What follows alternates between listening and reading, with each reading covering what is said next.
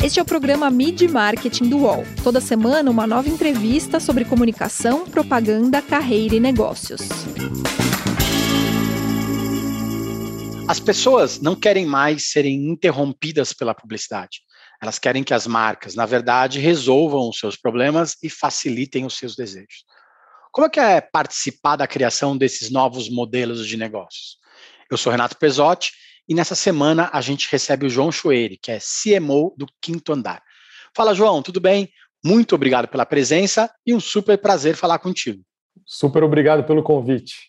Valeu, João. Conta pra gente o que é o Quinto Andar. Né? Vocês nasceram como uma startup de aluguel de apartamentos, mas hoje a empresa é muito mais do que isso. Né? Quantas cidades vocês estão hoje? A gente está em mais de 50 cidades. A Quinto Andar é a maior plataforma de moradia do Brasil. É, então a gente existe para abrir portas, para facilitar todo o processo de compra, venda e, e aluguel de um imóvel.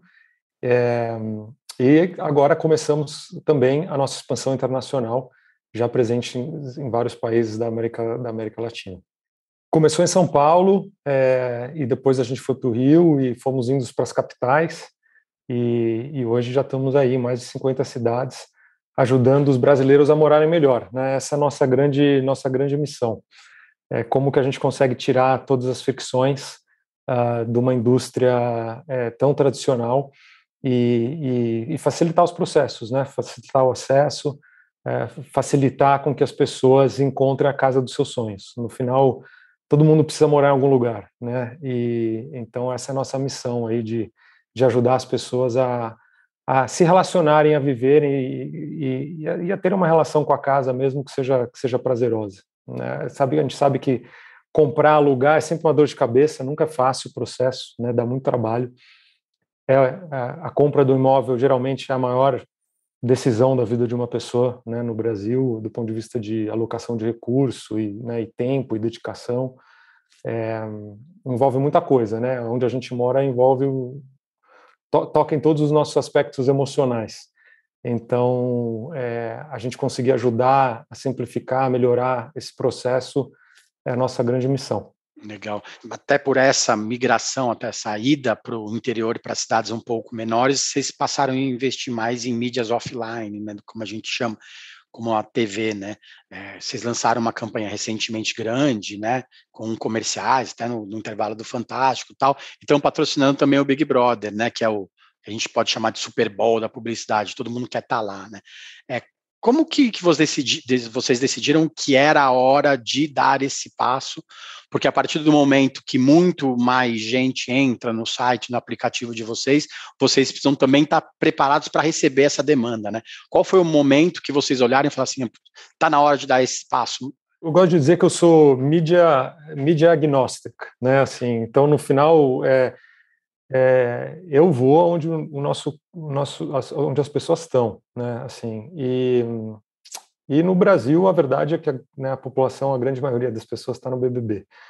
É, o BBB é a casa mais famosa do Brasil, né? E o Quinto Andar é a maior plataforma de moradia do Brasil. Quer dizer, então parece que essa conexão era meio óbvia para a gente, né? É claro que quando a gente ainda estava em menos cidades e ainda numa estratégia de expansão, você ir para um programa nacional não faz muito sentido, né? Você acaba gastando, tendo uma dispersão muito alta. Agora a gente já está num, numa escala e num tamanho que, que para a gente já fazia sentido, e o BBB tem esse papel, né? Não só de ajudar a gente a contar histórias sobre morar na casa mais famosa do Brasil, mas também de apresentar a marca para pessoas é, que vivem em cidades que a gente ainda não chegou. Então, essa brincadeira do BBB também abrindo portas para as novas, para a marca Quinto Andar nessas novas cidades que a gente vai chegar logo mais. Então, de alguma maneira, a gente vê isso como quase como se fosse um, um estofo de marca que a gente está construindo nas cidades que a gente ainda não, não chegou, é, mas que né, vão render. A hora que a gente chegar, as pessoas já vão conhecer, já vão, já vão ter a, a memória de quinto andar, já vão ter alguma identificação, já vão saber o que, que a gente faz, e aí a nossa chegada fica a nossa, a nossa chegada fica muito mais fácil. E, vocês já receberam muitos pedidos de cidades menores que não têm o quinto andar e que o pessoal viu o anúncio no Big Brother e falou: pô, mas vocês não estão aqui ainda? Uhum. Venham logo, a gente precisa de vocês. É. Porque cidades menores têm problemas, muitas vezes, em imobiliárias, né? Peculiaridades, né? O cara só aluga numa, só, só coloca o apartamento, a casa para alugar numa imobiliária, tem muita questão de exclusividade, né? E aí o mercado acaba ficando meio, meio diferente do que o normal. Como que é a saída, é, esses pedidos para o pessoal para vocês irem para cidades menores? O que, que falta para expandir é, ainda mais? É, o que a gente vê, a gente, como, como essencialmente o nosso produto é um produto digital, é, a gente tem dados sobre o comportamento, né? Então, de todo mundo que se relaciona com a gente, a gente sabe o que, que as pessoas estão buscando, onde elas moram, né? Porque ela faz uma busca, ah, eu quero imóveis em São Paulo, eu quero imóveis não sei aonde. Então, a gente consegue entender de onde estão vindo essas demandas, né? E é claro que se a pessoa tenta fazer alguma busca numa cidade que a gente ainda não opera, a gente fala, ó, oh, a gente ainda não chegou nessa cidade e tal. Então, é, a gente consegue ver é, claramente a quantidade de buscas que são feitas fora, fora da, da, da, nossa área de atuação, e é óbvio que com a nossa entrada no Big Brother, essa, quantidade aumentou muito. Né? É, mas isso é ótimo para a gente, porque no final das contas nos ajuda a entender em que, quais são as cidades que já existe demanda, né? aonde que as pessoas estão é, querendo trabalhar com a gente, e isso acaba influenciando também a nossa estratégia de expansão. O digital trouxe mais amplitude a essas comunicações, né, esses comerciais das empresas. Como é atuar para que os anúncios de vocês cheguem para as pessoas que realmente estão procurando imóveis? É, a personalização, nesse caso, é muito importante, né? Conta mais para a gente. É, o nosso produto é essencialmente tecnologia, né? É, é, é digital, né? E é, então eu preciso necessariamente quebrar a barreira do digital para que meu produto seja consumido, né? Então, quando a gente pensa na, nas, na, nas, diferentes uh, faixas etárias, se eu quiser crescer com o público né, acima de 50, 60 anos, é, é algo que eu, eu, preciso quebrar a barreira do digital para que ele me consuma, né? não, tem, não tem outro caminho. Então, é, é natural que a gente acabe over-indexing, né? Assim, se eu posso usar essa palavra, com pessoas abaixo de 50 anos, que têm mais é, afinidade com tecnologia. Então, o nosso desafio é, é o 60 mais. E que é interessante, porque é justamente nessa faixa etária onde está a maior concentração de proprietários de imóveis. Né? Então, quando eu penso no, no meu negócio de compra e venda, é, a, a, maior, a, a, faixa etária que, mais, que tem maior concentração, que é dona de imóveis, é, é, é 60 mais. Então, como trabalhar com isso, né? Então é, é, é, muito importante a gente ter um mix digital significativo, né? Porque são digital native, são pessoas que já, obviamente, vão ter mais afinidade com o meu produto, mas ao mesmo tempo eu preciso ter outras ferramentas para conseguir falar, me comunicar e atrair as pessoas que 60 mais. E aí, claro que a, a, a mídia tradicional é, tem um papel relevante nisso também, mas de alguma maneira a experiência que essa pessoa vai ter comigo ela vai começar é, digitalmente. Né? E aí a gente tem uma série de evoluções no nosso produto, que é justamente como que a gente complementa a tecnologia com o lado humano, né? o lado de atendimento, de acompanhamento no processo, para garantir que essa experiência flua. Né? Porque tecnologia ela é boa quando ela ajuda, né? quando ela acelera, quando ela facilita, etc mas é, nada como você ter também um apoio humano ali, né, para complementar. Então a gente acredita que é a combinação dessas duas coisas que que, que, que, é, o, que, é, que é, aí que, que tem a, a, a força, né, e, e, é aí que a gente que a gente acha que a gente pode fazer o melhor serviço, é juntar essas duas coisas tecnologia, como você disse, é boa quando funciona, né? Não tem, não tem como escapar disso, né? E, e, esse ponto é importante, né? Como os proprietários são 60 mais e, para quem não conhece o quinto andar, você coloca o seu imóvel para alugar pelo quinto andar, é uma plataforma de contato entre quem quer alugar e quem, quem quer alugar o seu imóvel e quem está à procura de um imóvel para esse, essa ferramenta tem que ser muito funcional para quem é mais velho também, né? É, e, e, tem que ser confiável, né? Querendo ou não, você estar no anúncio do Fantástico no domingo à noite passa essa confiabilidade da empresa, né? Tem esse colchão de reputação que acaba sendo construído nessa, né, sim, nesse simples é, fato de você estar numa, na, na TV aberta no domingo à noite. Tem essa questão toda também que envolve a marca. Né? Isso. Exato. E, e, como eu falei, é, a, transação imobiliária é uma transação que não é, ela não é cotidiana, né? É, uma pessoa no Brasil compra em média um imóvel ao longo da vida, né? E as pessoas mudam de casa uma, na média uma vez a cada dois anos e sete meses. Então é, é, importante que quando a pessoa esteja naquele momento da jornada, ela tenha a gente na cabeça, né? Porque se eu perder a pessoa que está comprando ou vendendo um imóvel, perdi essa pessoa, perdi ela pro resto da vida, praticamente, né? Então, assim, como que a gente garante que a marca é top of mind, que as pessoas conheçam o quinto andar e que considerem a gente? E claro que isso passa por ser uma transação tão importante, tão relevante e tão cara, né, em todos os sentidos, não só financeiro, mas emocional, é, como que a, gente garante que as pessoas confiem, né, no quinto andar. É, isso passa por as pessoas conhecerem a marca, conhecerem nosso produto, obviamente passa pelo boca a boca, experiência que nossos clientes têm, falam um com os outros. Foi assim que a gente começou, né? Como qualquer startup, é, você depende muito da inovação do seu produto, do quão de mesmo você está conseguindo é, resolver um problema significativo, porque você tem que conseguir fazer isso tão bem, tão diferente de tudo que qualquer outra pessoa está fazendo, porque você não tem dinheiro para investir em publicidade, né? Você não tem dinheiro para fazer muita coisa. Então, é a força da, daquele problema que você está resolvendo que vai ser sua publicidade, né? E, e, então, o boca a boca é muito importante, sempre foi para a gente. Claro que agora a gente já está em outra em outro estágio de marca, mas como qualquer empresa que está prestando serviço, isso continua a ser isso é muito importante. Né? Ser uma startup, apesar de ser uma startup gigante hoje, tem um lado positivo que é essa agilidade de transformação. Né? Hoje o futuro da habitação está no meio de uma discussão muito grande. Né? Tem muita gente que ainda está trabalhando em casa, tem muita uhum. gente que vai ficar trabalhando em casa.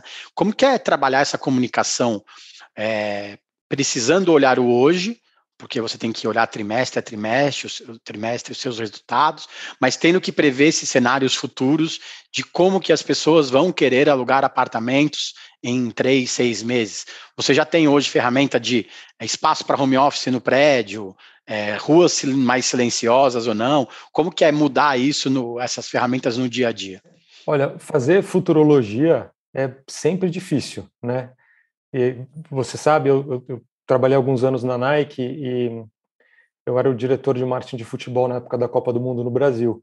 E a gente passou anos se preparando para a Copa, né? E a gente planejou todos os cenários possíveis. A gente não planejou o cenário do Brasil perder de 7 a 1. Esse cenário não existia na cabeça de ninguém, né? Então não tinha um plano para isso. Então, assim, por mais que você se planeje, é muito difícil. Então, o mais importante para a gente é ter um pulso do mercado, é entender o que está acontecendo no mundo, é tá perto das pessoas, né? Porque você diminui a chance de erro, né? Assim, novamente, você nunca vai ter todas as respostas, mas você diminui a chance de erro. Então, é, a gente tem muitos dados de pesquisa, né? Óbvio, através da, da, das pesquisas que as pessoas estão fazendo no nosso site, a gente sabe quais são as demandas. Eu sei que tipo de imóvel tem mais busca, que tipo de filtro elas estão usando com mais frequência.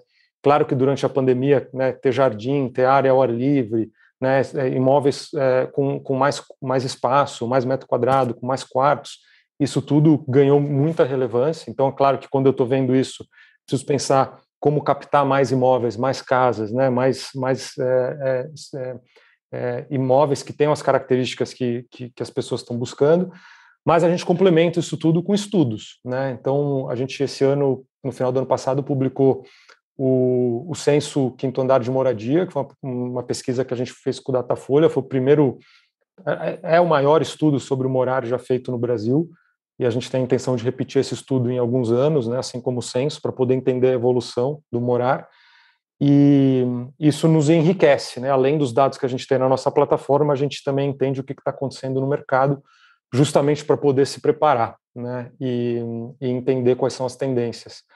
É, e o que para mim foi muito interessante, óbvio, a gente aprendeu muito com o censo, mas essa ideia de que as pessoas no Brasil elas dão a mesma importância de emprego que elas dão para casa própria, né, de ter uma profissão, é, isso é muito significativo, né, do, do, papel da casa própria no Brasil ainda, né, do sonho da casa própria, é uma coisa que vem de muitos anos, né, desde a época que a gente tinha outra situação econômica e, e, mas que ainda é o grande sonho, né? O grande sonho, o grande sonho do brasileiro, embora o mundo e a economia e a relação que a gente tem com todos os produtos tenha ido não para posse, né? Mas para posse temporária, né? Para posse do então o, o, o, o, aluguel, né? E não só da casa, mas de, de equipamentos, de carro, né? De tudo é essa é a tendência do mundo e é, mas ainda não é a, a realidade no Brasil com relação à casa e, mas eu acho que em algum momento a gente deve a gente deve chegar lá. Legal. Você falou do sonho da casa própria, me lembrou o Silvio Santos rodando o peão, né? O grande sonho das pessoas era ir no, no programa e ganhar a casa, né? Que aí elas é. resolviam o problema da vida toda, né? Hoje a gente está num caminho ao contrário, né? a publicidade também está nesse caminho ao contrário, né? As pessoas não querem mais que, que um comercial pare o, o programa que ela está assistindo, né? É, as empresas precisam é, resolver os problemas das pessoas. Elas, elas uhum. querem hoje que você resolva o problema dela. O Quinto Andar é, é uma dessas marcas que nasceu para resolver um problema nosso. A gente tem um problema de locação, um problema de compra e venda, a gente vai lá e o Quinto Andar intermedia isso tudo para a gente. Como que é participar dessa criação de um novo modelo de negócios? O que, que é o mais difícil nesse momento? Você comentou do censo, né? Que isso talvez as pessoas estejam uhum. mudando seu, seu a modo de fazer as coisas. O que, que é o mais difícil nesse momento dessa criação desse novo modelo de negócio? É, a, acho que a, o mais importante é ser focado nas pessoas, né? Porque a gente está aqui essencialmente para resolver um problema da vida das pessoas, um problema né, que faz parte da vida de todos nós. Então, é se colocar nesse lugar, né? Começar a entender o que, que efetivamente a gente poderia fazer para para revolucionar o mercado. Foi assim que o Quinto Andar começou, essencialmente, né? Começou com com aluguel, né? E os dois founders, eles não são de São Paulo e passaram pelos perrengues que era alugar um imóvel numa cidade que não é a sua cidade natal, que você precisa de um fiador e você não tem um fiador. O que, que você faz? Para quem você telefona? Você pede para namorada, você pede para um amigo, né? Eu passei por, esse, por isso várias vezes, eu morei muitos anos no Rio de Janeiro, indas e vindas para São Paulo, e chegava no Rio de Janeiro e precisava telefonar para 20 pessoas até conseguir um, um santo que quisesse ser meu fiador.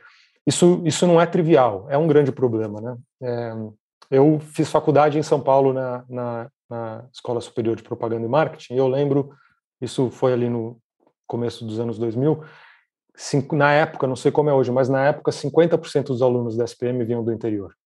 Né? E era aquilo, se juntavam três, quatro amigos e né, vinham pedir para mim, porque minha família era de São Paulo, pô, seu pai não pode ser fiador. Meu pai falou, meu, você está louco, você fiador de quatro amigos da faculdade que eu nunca vi, né, que moram E um monte república. pedindo ainda, né? Exatamente. Então, é, é, é, essencialmente é isso, assim, como é que a gente resolve um problema? Foi isso que fez o quinto andar, né? É resolver problema. E aí não parou por aí. Então, tá bom, vamos resolver o problema do inquilino, mas e, e, e do proprietário? O que a gente pode fazer pelo proprietário, né? E aí veio essa grande ideia de, é, uma vez que a gente intermediava a transação, a gente podia oferecer pagamento garantido. Então, no quinto andar, se você aluga seu imóvel pelo quinto andar, você recebe todo, todo mês, mesmo que o inquilino, por, porventura, atrase o pagamento. E isso foi o grande impulsionador, né? Isso foi o que construiu a marca, né? O que eu falei, que a marca foi construída através de produto, experiência, boca a boca. E durante a pandemia, imagina, né? O que foi isso, né? O que que o que que foi a gente está ali, né? Garantindo aluguel, um monte de gente sem emprego, sem saber se ia trabalhar, né, o que, que ia acontecer. E aí a gente viu de verdade, sentiu na pele, para o bem e para o mal, a força social também que tinha essa, esse, esse claim, né? Assim, o quanto, o quão, a, a, o tamanho da diferença que a gente estava fazendo na vida das pessoas, né?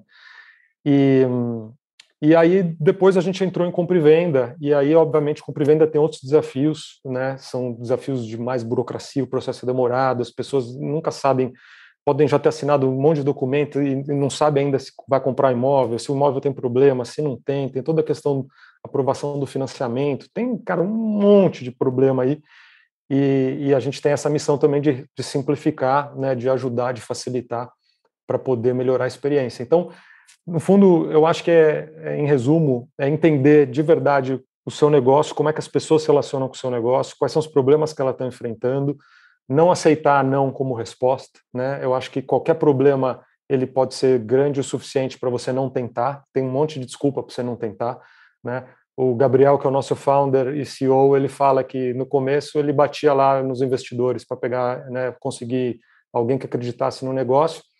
E muita gente falava, cara, esse problema é grande demais para você resolver, você não vai conseguir resolver isso no Brasil, né? E por outro lado, tiveram outros que falaram, cara, esse problema é tão grande tão difícil de resolver que se você resolver isso de verdade, aí sim você vai ter um negócio valioso. E esses são os que apostaram na gente e vários deles estão com a gente até hoje. Legal. É, a gente vai para o intervalo, daqui a pouco a gente volta com, com o João para a gente falar sobre um metaverso que as pessoas comentam muito, né? Sobre o novo momento do marketing nesse novo mundo que a gente está vivendo agora.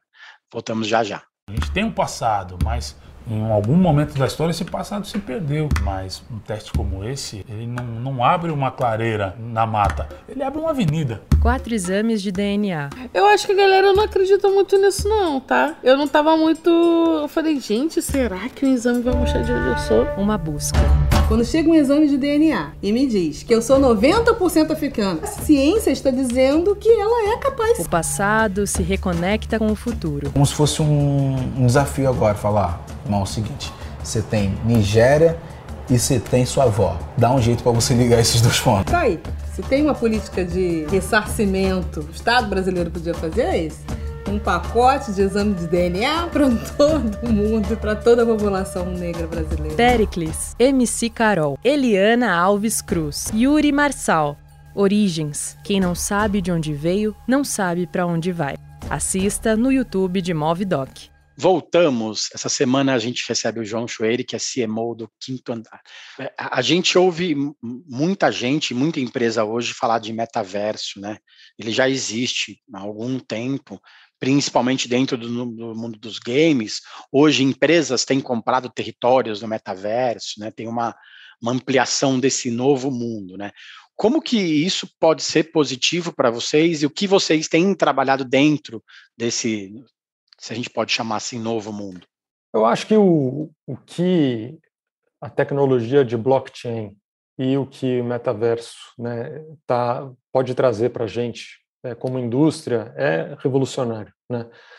Porque hoje é, o que você vê é cada vez mais as pessoas trocando dinheiro de verdade, né, por assets digitais. Isso é assim com, com, né, com NFTs e, e, etc e tal. E a hora que você soma isso tudo, né?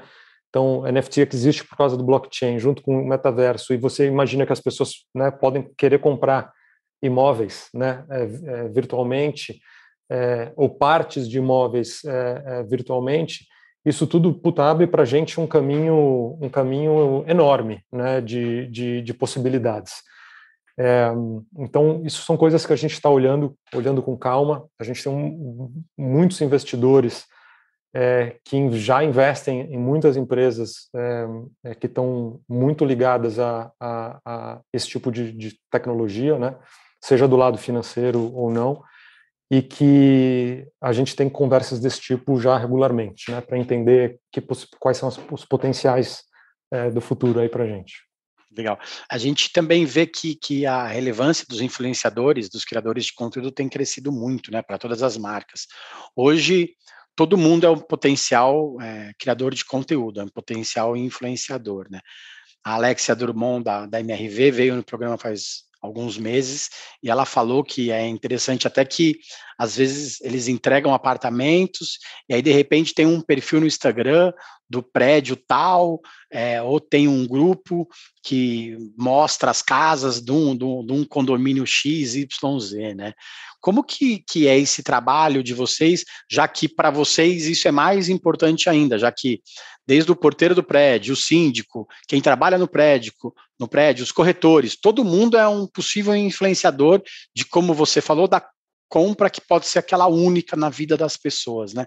Para vocês hoje o, o micro o micro influenciador é muito importante, né? Como que vocês têm trabalhado isso? É muito importante. A gente, bom, é, é, como você mesmo citou, o papel do, das pessoas que trabalham nos condomínios e nos prédios é super relevante. Eles geralmente são os primeiros a saber, né? Se existe um imóvel disponível, se o imóvel vai entrar para alugar e tal. Então a gente tem um, um programa que chama Indicaí, que basicamente é, é, justamente um programa que permite que qualquer pessoa que saiba que tem um amigo, que saiba que alguém está pondo um imóvel para alugar, para vender, possa indicar para a gente. Então a pessoa vai lá e fala, ó, esse aqui é o, né, o dono do imóvel, esse aqui é o contato dele e tal. E se porventura esse imóvel vier a ser alugado ou vendido pelo quinto andar, a pessoa que indicou é remunerada por isso. Né? Então é um programa super interessante porque né, justamente coloca o interesse e o poder na mão desses micro influenciadores é, é, no sentido de poder ajudar a gente a, a, fazer negócio e elas são e essas pessoas são recompensadas por isso. É, além disso, no mundo da publicidade, né, é, é, qual que é o grande desafio hoje das, das marcas, né? É, é a atenção, né? As pessoas, a, a, coisa mais escassa no mundo hoje é a atenção das pessoas, né? Então, eu, eu acredito que a nova métrica da publicidade é, é a atenção, né? E, e, e, mas a atenção ela só é conquistada através de relevância, né? Então, a relevância ela pode se manifestar através de uma mensagem, né? Então, eu, faço uma campanha que de alguma maneira esteja falando coisas que as pessoas se identifiquem, coisas que são importantes na vida delas, que façam essas pessoas sentir alguma coisa, e, e aí por, por, eu crio uma relação e elas passam a, a querer ouvir o que, que, aquela marca tem a dizer. Né? Agora, a relevância ela também pode vir através de produto, pode vir através de serviço. Né? O exemplo que eu dei do quinto andar, de quando a gente foi lá e resolveu o problema do, do, do fiador, é uma relevância que você está criando através de um, através de um produto. Né? E, e os microinfluenciadores, o que, que eles têm? Eles já têm a atenção das pessoas. Né? Então, como que eu tra trabalho junto com esses microinfluenciadores, é, uma vez que eles já têm a atenção, o respeito, já de alguma maneira já entregam mensagens relevantes, é assim que eles constroem a base de seguidores. Então, essa parceria é interessante. É claro que o mais importante para a gente, ou para qualquer marca, é conseguir identificar quem são esses micro-influenciadores. E quando eu falo de micro, estou falando de macro também, tá? É a mesma regra, né? É, como é que eu identifico pessoas que dividem os valores é, e acreditam nas mesmas coisas que a gente, é, é ao mesmo tempo entendendo que são pessoas, não são marcas, eu não estou contratando necessariamente né, uma outra empresa, eu estou...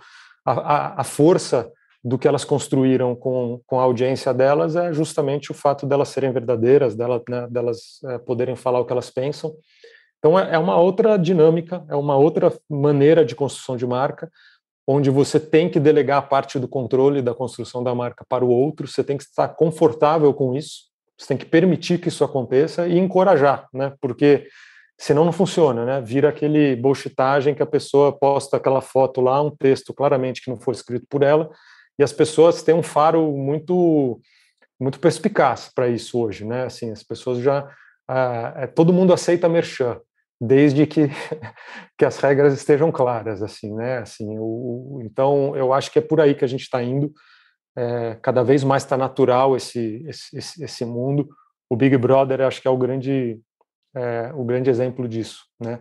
É, a audiência sabe que está rolando um merchan, mas se engaja, participa, se, né, se conecta e comenta, por bem ou por mal, é, e, e, os atores, ou né, os participantes, os atores, eu digo, né, da, daquela ação, eu quero dizer, também sabem que eles fazem parte de uma ação comercial de uma marca e sabem que eles também podem ter oportunidades no futuro e também se envolvem, se engajam, mas de vez em quando falam umas bobeiras, umas bo besteiras ali também que chamam uma marca de outra e etc. E tudo bem, porque faz parte, né? E acho que as marcas têm que saber, elas têm que entender que isso é parte do jogo e, e, e saber lidar com isso, né? Pelo menos estão aqui durante a pandemia, né? Você trabalhou é. em duas marcas que já, já atuaram, né, em, em, ciclos olímpicos de Copa do Mundo, uhum. né?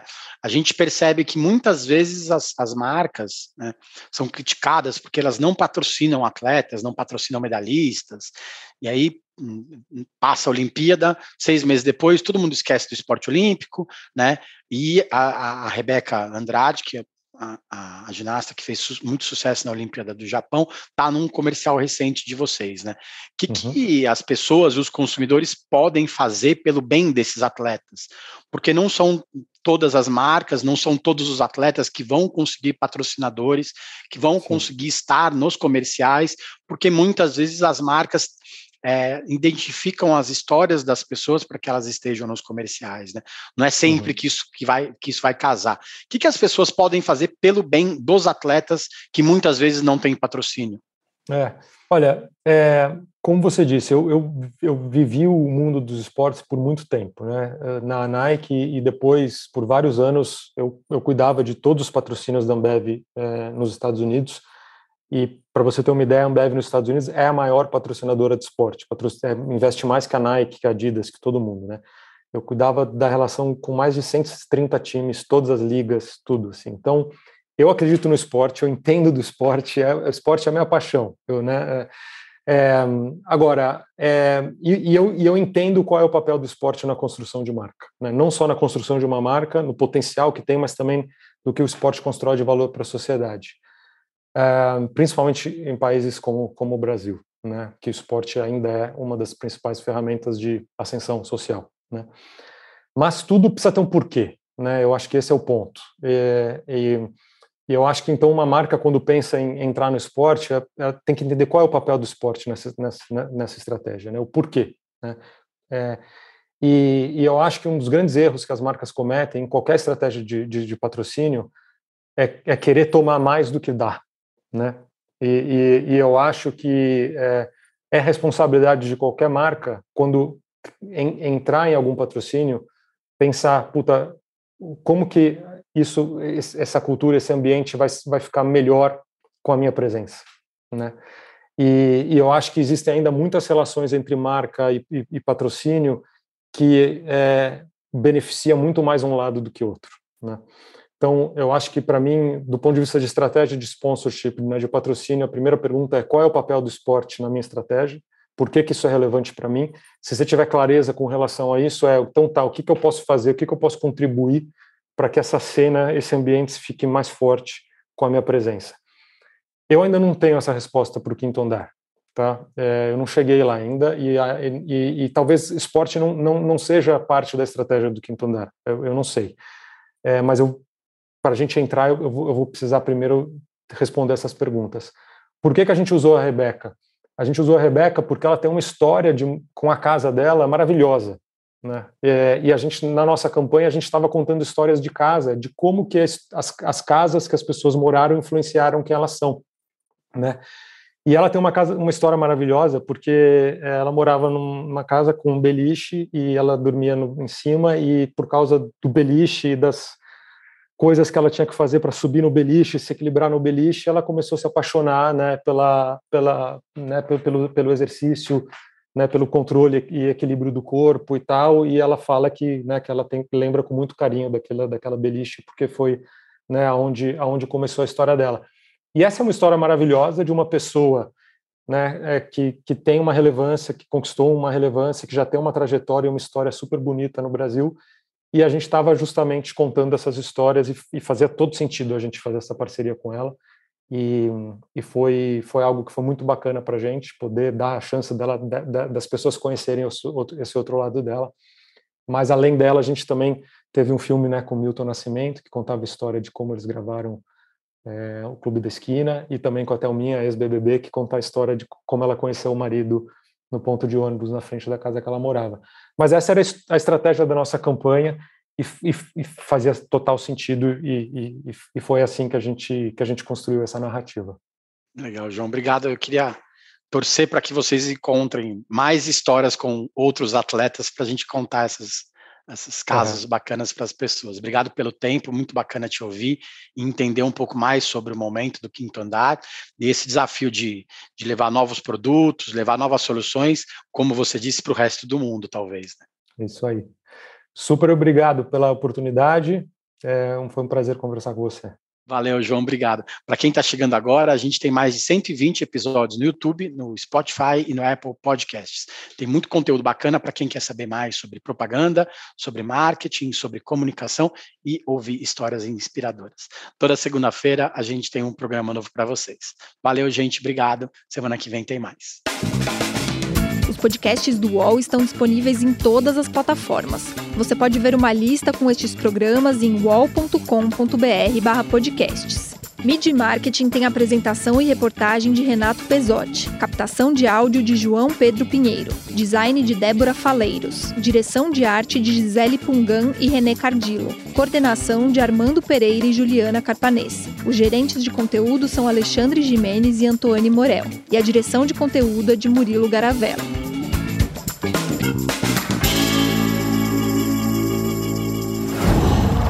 Qual?